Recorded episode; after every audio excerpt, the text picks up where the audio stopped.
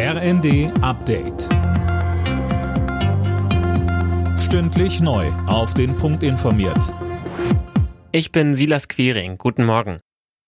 Die Zahl der politisch motivierten Straftaten hat im vergangenen Jahr zugenommen. Das zeigt ein Bericht, den Innenministerin Faeser und BKA-Präsident Münch heute vorstellen. Sönke Röhling, eine große Rolle spielen dabei offenbar die sozialen Netzwerke. Ja, das Bundeskriminalamt sieht da deutliche Radikalisierungstendenzen, insbesondere im Zusammenhang mit der Corona-Pandemie.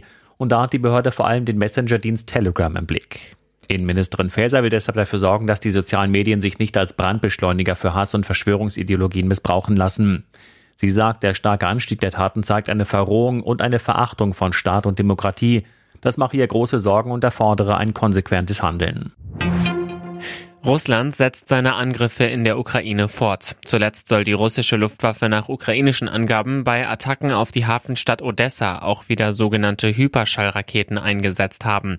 Mehrere Gebäude wurden zerstört, es soll Tote und Verletzte gegeben haben.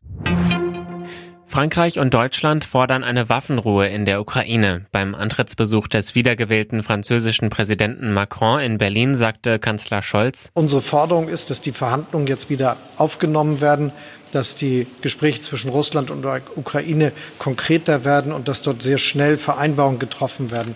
Es sollte nicht so sein, dass jetzt noch weiter nach den vielen, vielen tausenden toten Menschen sterben, dass noch mehr Zerstörungen in der Ukraine angerichtet werden, sondern wir müssen jetzt dazu kommen, dass Fortschritt in den Verhandlungen erreicht wird.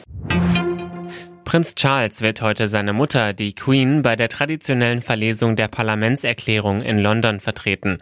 Die Ärzte haben der 96-jährigen Queen abgeraten, heute die Thronrede zu halten. Elizabeth II.